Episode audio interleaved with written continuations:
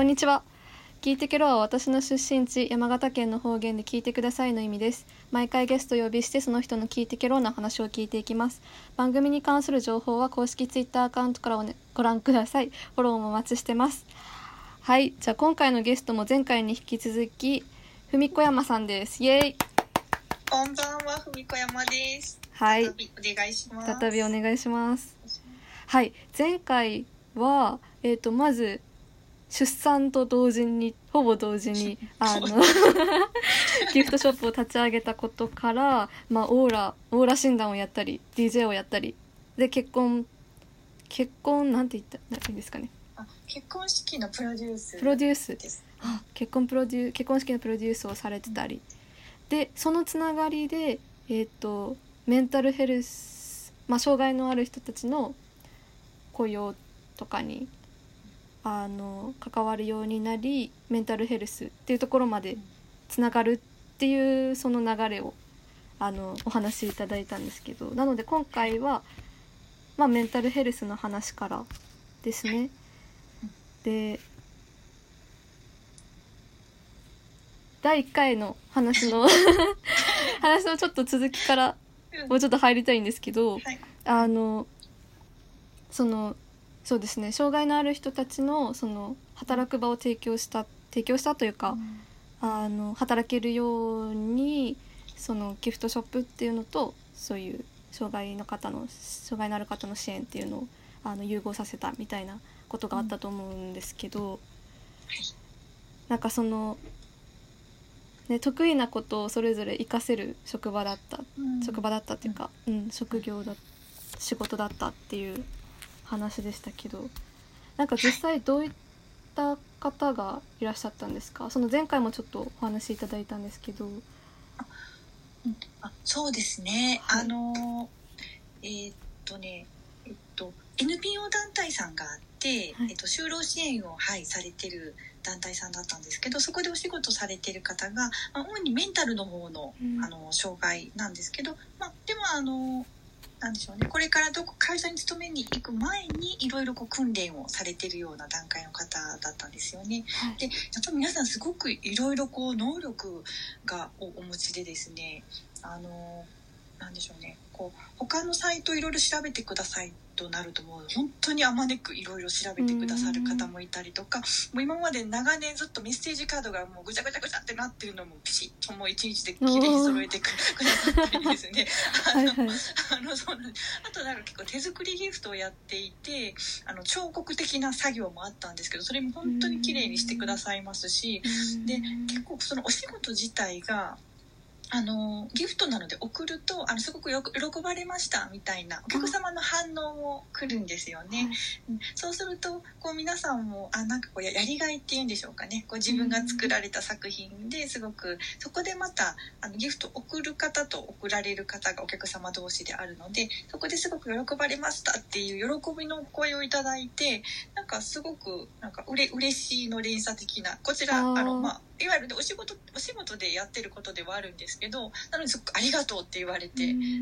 なんかすごいやりがいを持ってやってくれてますみたいな話はありました。あうん。ーやっぱり直接的にこういうリアクションが来ると嬉しいですしね、これからより頑張ろうっていう気にもなりますよね。うん、ですよね。うん。そうそうでいろんなアイディアとかねこんなギフト今度作ってみようかみたいなみんなで考えながらやってくれてましたね。ああじゃあいろんな得意分野の方が働かれてたんですね。そうですね。本当そうですね。写真撮るのがすごく上手な方もいればあ本当にああのそうそういろんな能力を生かしてでそれ自体やっぱり商品商品写真ってすごい大事じゃないですか。だから素晴らしいその写真を撮ってくれるわけですよ。えそう。でそれで売り上げがね伸びる、まあ、みんなで本当協力し合いながら能力生かしながらされてました。へえ素敵ですね。うん。うーん。あじゃあそういうことをやられてた中で今度はメンタルヘルスの方に関心が向いていくっていうことでしたけど、そうですね、はい。そう前回なんかちらっとこうお話ししたんですけど、まあ、当時がねちょうどこう日本がこう自殺者の数が3万人を超えてあの国としても対策をって言われていてでやっぱりこうストレスの要因ってかなりその仕事職場にあると言われているんですね。うん。でそこでやっぱりこう会社側が何かの対策をしないとあのあじゃあ自殺とそこがななぜ因果があるかっていうとあのうつ病が怖いのがうつになってしまうとこう自殺をしたくなるというそれは症状なんですよね。あうん、そうなんですよ。なのでこう死生観の問題でもないしその自殺してしまわれる方の原因がほぼやあのうつの方が多いってなるとそのうつ病対策がこう自殺対策になるんですよね。ーうんなのでこううつをうつ病を減らしましょう。メンタルヘルス対策をしましょう。ということがあってで、まあ、会社の中でねやっぱりももちろんいろんなストレスあるのはあるんですけどでも会社がやっぱりそういったことをしっかりあの従業員の安全を配慮する義務っていうのがあるのででそれの対策って10年前とかほ出てできてなかったんですよねあまり日本の中で。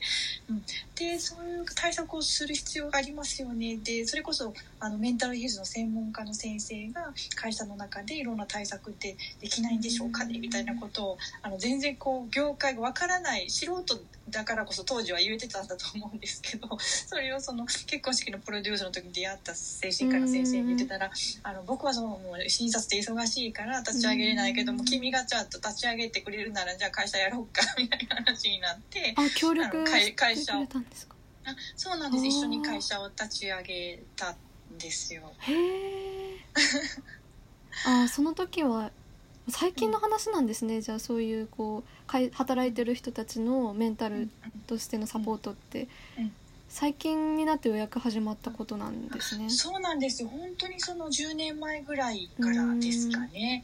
うん。やっとそうなんですよ。そういった対策をあの国も企業にあの言ってきましたしでストレスチェックっていうのが始まったのがはい、大体こう5年ぐらい前なんですけどね。あそれぐらいからやっとその予防ストレスチェックってあのチェックもするんですけど目的がこう予防なんですけどもうやっとそれが5年前からですね。あそうなんですね。うんうん。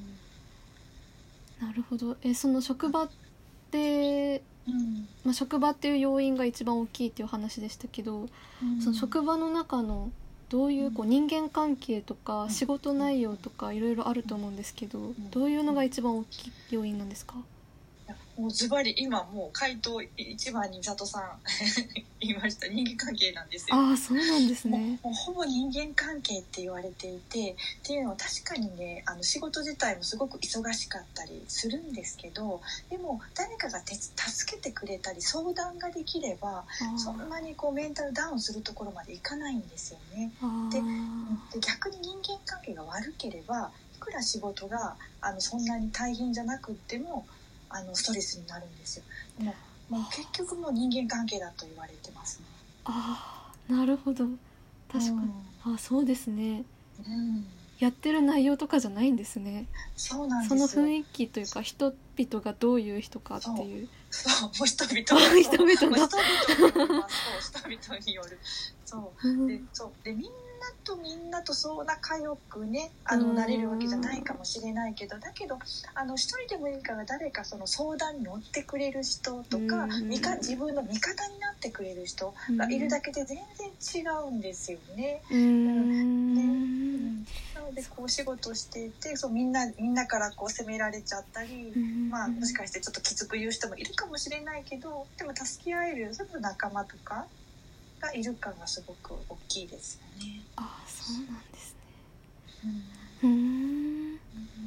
じゃあその精神科医の方と会社を立ち上げて、そこではどういうことをされてたんですか、そうですね、えっと、まずはそれこそ企業の中で今ダウンしてしまってる、まあ、休職してる方とか、うん。今ちょっとかなり体調悪いよっていう方がいるんですけどその方と精神科医が面談をしてその方のあのそれこそもう今実は働ける状態じゃないのにこう無理して働きに来てる方もいるんですよね。でそういう方はもう医師でないとこう診断ってできないのであのちょお医者さん行ってくださいとか。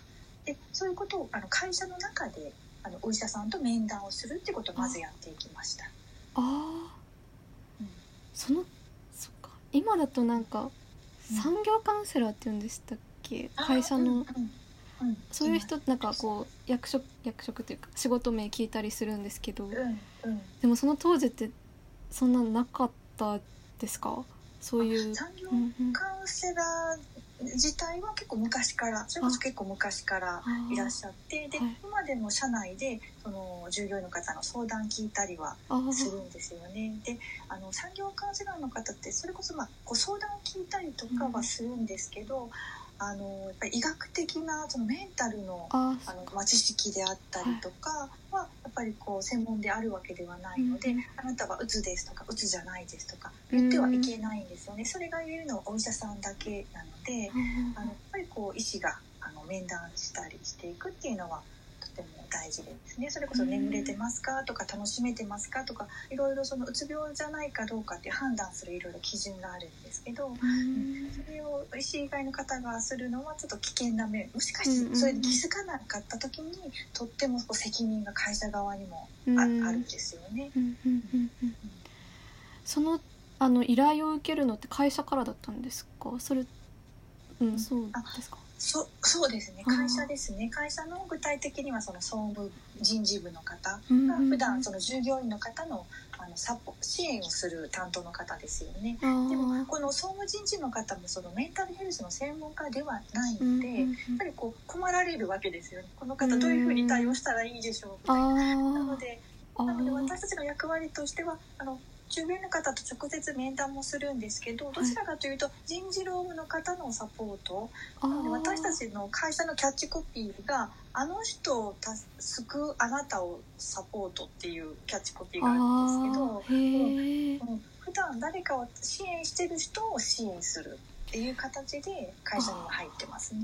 確かにそれも大事ですよね、結構支援される側にフォーカス当てられますけど、うん。結局は支援する人がどうであるかっていうことも、その支援される人にとっても大事ですもんね。あそうなんですよそうなんですよ。どうしてもねメンタルのこと専門でない方がほとんどなのでサポートする側も、その方がねもし誤ったあのサポートをして大変なことになるともうお互いみんながこう大変なことになってしまうのでやっぱり専門家の支援っていうのがですね。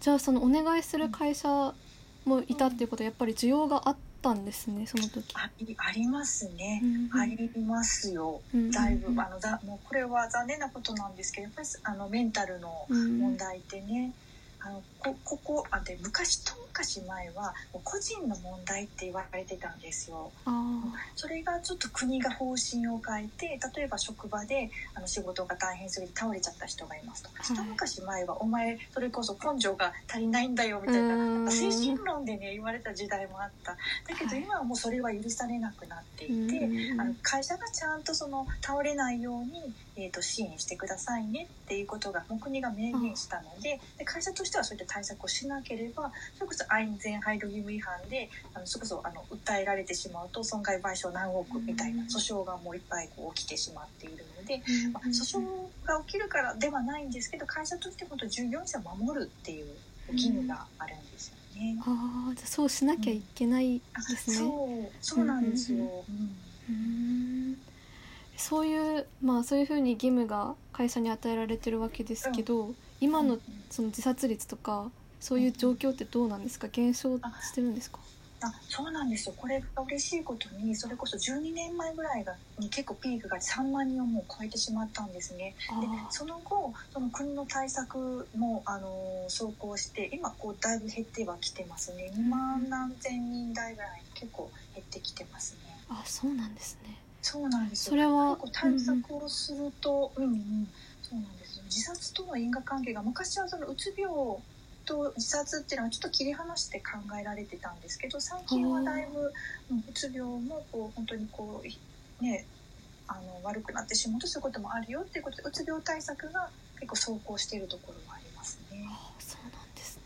うん、減ってるのはでもいいことですね。そう本当、うんうんそうなんですよ。うん。じゃあそのまあその会社でやられてたことっていう内容にちょっと戻れますけど、あのなんか最初全然知識もないまま言えてうん。言ってたっておっしゃってましたけど なんかそれってすごい大変だったんじゃないですか？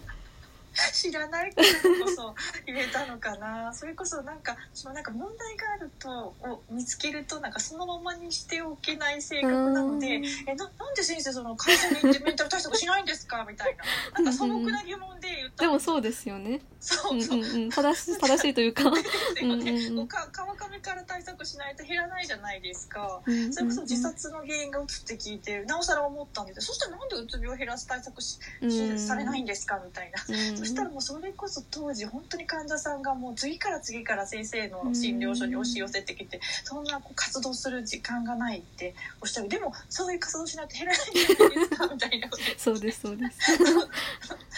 ってなるとじゃあその会社といいわゆるその契約をしていいあの行けるような道筋をつけて、まあ、それは会社として運営していかなければいけないしいわゆるそのまあ営業活動というと変なんですけどそういった活動をしなければそういう先生も活動ができない。要は企業と先生をこうつなぐうん。ような活動をする人がいないと先生も会社に行けないわけですようね。んなのでそこの橋渡しをあの私も医療分分野ではないですけど橋渡しならできると。うんあの企業側の考えもわかるもちろん私は企業側マネジメント側なので企業の気持ちもすごいわかるしであのさお医者さんが会社に行く時に会社にやっぱ合わせた活動をしないといけないので。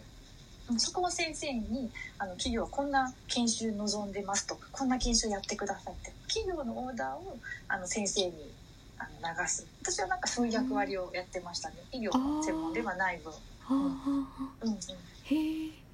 じゃあなんかその最初にお患者さんがいっぱい来て対応できないんだって言ってた先生もうん結局はなんかプラスになったというかそうですね。でその先生が結構あの良かったことに結構講演がすごい講演とか研修とかでお話しされるのがすごく上手な方うん。で実は産業医活動すごく向いてたんですよ。ああそうなんですね。そうなんですよ。なので徐々にその、えー、とクリニックの方をもう一人先生にバトンタッチしながら産業医活動を今もう半分以上産業医活動にシフトして 実はすごい向向いてたっていうそちらの方がそれこそその先生もやりがいを今か感じて向いてるという感じになってまして。じゃあそれもすごいいい出会いだったんですあねそうなんですよ。あそれで言うとねうんうん。実は、あの今だ旦那さんにはい。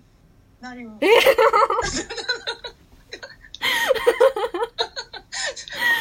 それはそれはもうそそうですよね。より良い出会いですよね。へ えそうなんですね。ちょっとちらっとさっきでちょっとなんかそういうオチがありますよ。実はこうそういうことだったんですあああおおへえそうなんですそうなねんですよ。おととい結婚おとといじゃないおとといじゃないおととしだ。あおととし結婚しまおととか言ってるし。おめでとうございます。ありがとうございます。そうなんですね。じゃあお二人でもうご夫婦でやられてる感じですね。い今そうなんですよ。あー。そうなんですよ。サプライズですね。て不思議ですよね。不思議ですね本当に。あそれはびっくりですね。ご自分でもびっくりなんじゃないですか？自分でもびっくりですよね。はあそう初めは本当に仕事のところで、まあ、確かに意気投合はね、うんあのまああの彼の方もそういったことに対策に対していやもうそんなのいいからじゃなくてやっぱりできる限りその自分でじゃあやってみるよって言って立ち上がってくれたのも結構なんか、あのすごいと思ったしでうん。実際やってみてやっぱり企業のために一生懸命活動をしてる姿を見るとあらあら素敵っていう感じだったんですあかね。そうですねそれは。ね。へえそうなんです。よそんなオチがあったとは。そうなんです。なので子育てしながらって言ってましたけど、うんうんうん。実はシングルマザーだったんですよずっと。あー。20年間。はい。それはそれそれ、はい。そうそれもあってそのは働きに行くじゃなくて子供のそばにいながら仕事をしたいっていうのがあってもちろんあの実家のねあの助けも借りながらっていうのもあったんですけど、なんとかその子供たちを食べさせていかなきゃいけないっていうのもあってこう起業したんですよね。はあ。いやすごいすごいこうなんかたくましいというかなんかあのいやシングルマやっぱりすごい大変だと思うんですよ。全然私はわからないですけど、うんなんかその中でそういうエネルギーを持って、うん。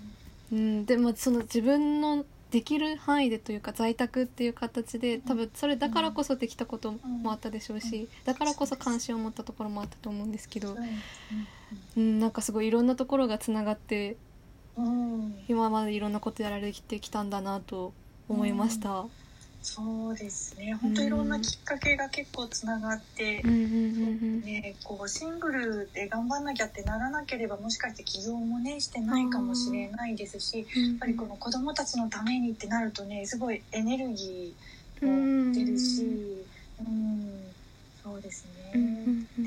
で何かまあ、自分ができるその時自分ができることうん。をなんかせ精一杯なんかできること無理せずやるっていうのは、まあ、でもそれだけだとなんかたの楽しくないっていうか、うん。まあ、たまにはちょっとは外していろんなこと経験してでもまたそれがきっかけになるとあなんか面白いなみたいな。なんか人生って何が出会いになるか分かんないなみたいな。なんか楽しみながらうん。うん。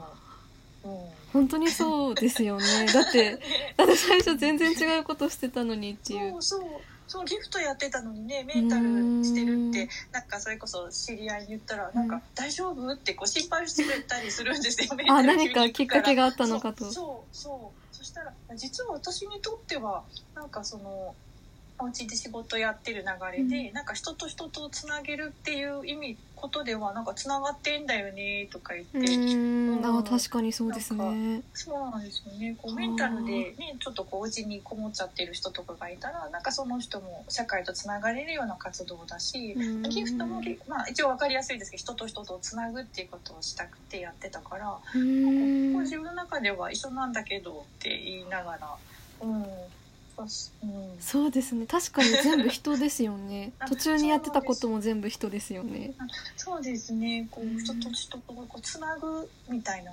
気持ち的にはずっとお見合いおばさんなんですよ。途中で本当に結婚式プロデュースもやってましたけど、結局なんか人と人つなぎたくて。この人どうってあ、そうそうそう。もうなんか多分そうずっとそのノリなんだろううなって。ーん。今も会社とその産業医の先生をつなげたくて、医うん療とうん。医療と職場をつなげたいとうんか。うんうん。なんか結局そこのなんで私自身が何かの専門家であるとかではないんですけどなんかこうつなぎたい つなぎたいみたいへえな、うん。元からそういうことが得意だったんですか？そうなんか人とつなげる？人と人をつなげる？それこそ高校時代にはないんか、一すごい仲良くしてた友達がなんかよくあるじゃないですか「ああの子のこと好き」あみたいな。はいはい。でも告白できないみたいな言ってるから文化祭の時に「もうなんか告白しちゃえ」とかってお見合いおばさんみたいにわってやったんですよ。はい。そしたらあのその友達と彼氏はそれその時付き合って見事付き合えてはい。そのままずっとで結局結婚してで今もお子さん4人いへてー。でそれきっかけでなんか一緒にそうは愛のキューピッドをして今もすごく幸せに暮らしているっていうのちょっとその時ちょっとこうこのこちらもうすごい嬉しかったので。そうですよね。幸せになってくると嬉しいですよね。そう嬉しいですね、うん。そうなんですよ、あー。うんじゃあもうその頃にはうん。な芽が出てたんですね。映画出てた。おばさんの。へえそうですよね。そう思えば確かにその結婚式プロデュースでお見合いおばさんすることでこちらもその精神科医と出会ったっていうのもなんか面白いかもですね。うん。本当にそうですね。ねえ。面白いですね。ねご縁をつなげてみるもんですね。あ。あ本当に。オチになりましたね。になりましたね。落ち着くんなきゃいけない大 大阪に。阪うーんうんあじゃあうん大体こんな感じで一通りお話終わったかなと思うんですがどうですか？お話足りてないこととかあいやありがとうございます。たつさんが上手に聞いてくれたので、もうなんか全部なんかお話できたもうなんか感じですごいすっきりすっきりしております。あありがとうございますじゃあなんか最後になんかはい。聞いてる人、まあ、学生とかが多いと思うんですけどうんうん。なんかメッセージとかあったりしますか？あそうですね。あの学生さんもうい学生さんって今は若今の若い方って本当にいろんな能力お持ちで、それをあの活かせる社会をうんになるように私たちちょっと上の世代本当にこう頑張っていきたいなって思っていていや本当に素晴らしい。私たちにはなかった感性とかねいろんなものをお持ちだと思うんですよ。なのでそれが花開くように何か一緒にお手伝いできたらなって思うのでちょっと上の世代の人ねいろいろあのお話ししやすい人しにくい人いるかもしれないけどぜひ一緒につながっていろいろできる社会になれたらなって思います。あ皆さんも頑張ってください。感動しました なんかこうそういう風に言ってくださる人がいるっていうのはやっぱり心強いし安心するし頑張んなきゃって思いますねこっちとして。本当。いや本当皆さんの力がねこれから社会をよりよくやっぱり平和な社会にするためには皆さんの力が本当に必要だと思うので、うん、いろいろ大変なこともそれこそ社会に出るとね大変なこともあると思うんですけどあのな仲間たちとこう支え合いながら頑張ってください。はい。とのことです。はい。えじゃあこんあれですね。今回もそのポッドキャストを聞いてくださってそれであの出たいっていうお声をかけていただいてそれでこういうふうにお話できてすごく良かったです。そうだね。あのね共通のあのお友達のかりんちゃん名前出してはい。大丈夫なのかね、かりんちゃんもすごいね可愛い。人で、うん、うん。で本当これもねご縁ですよね。ご縁ですね本当に、ねはい。ねうんうんはい。ねじゃあはい。この辺で終わりにします。はい、はい。今回のゲストはふみこ山さんでした。ありがとうございました。ありがとうございました。ありがとうございます。バイバイ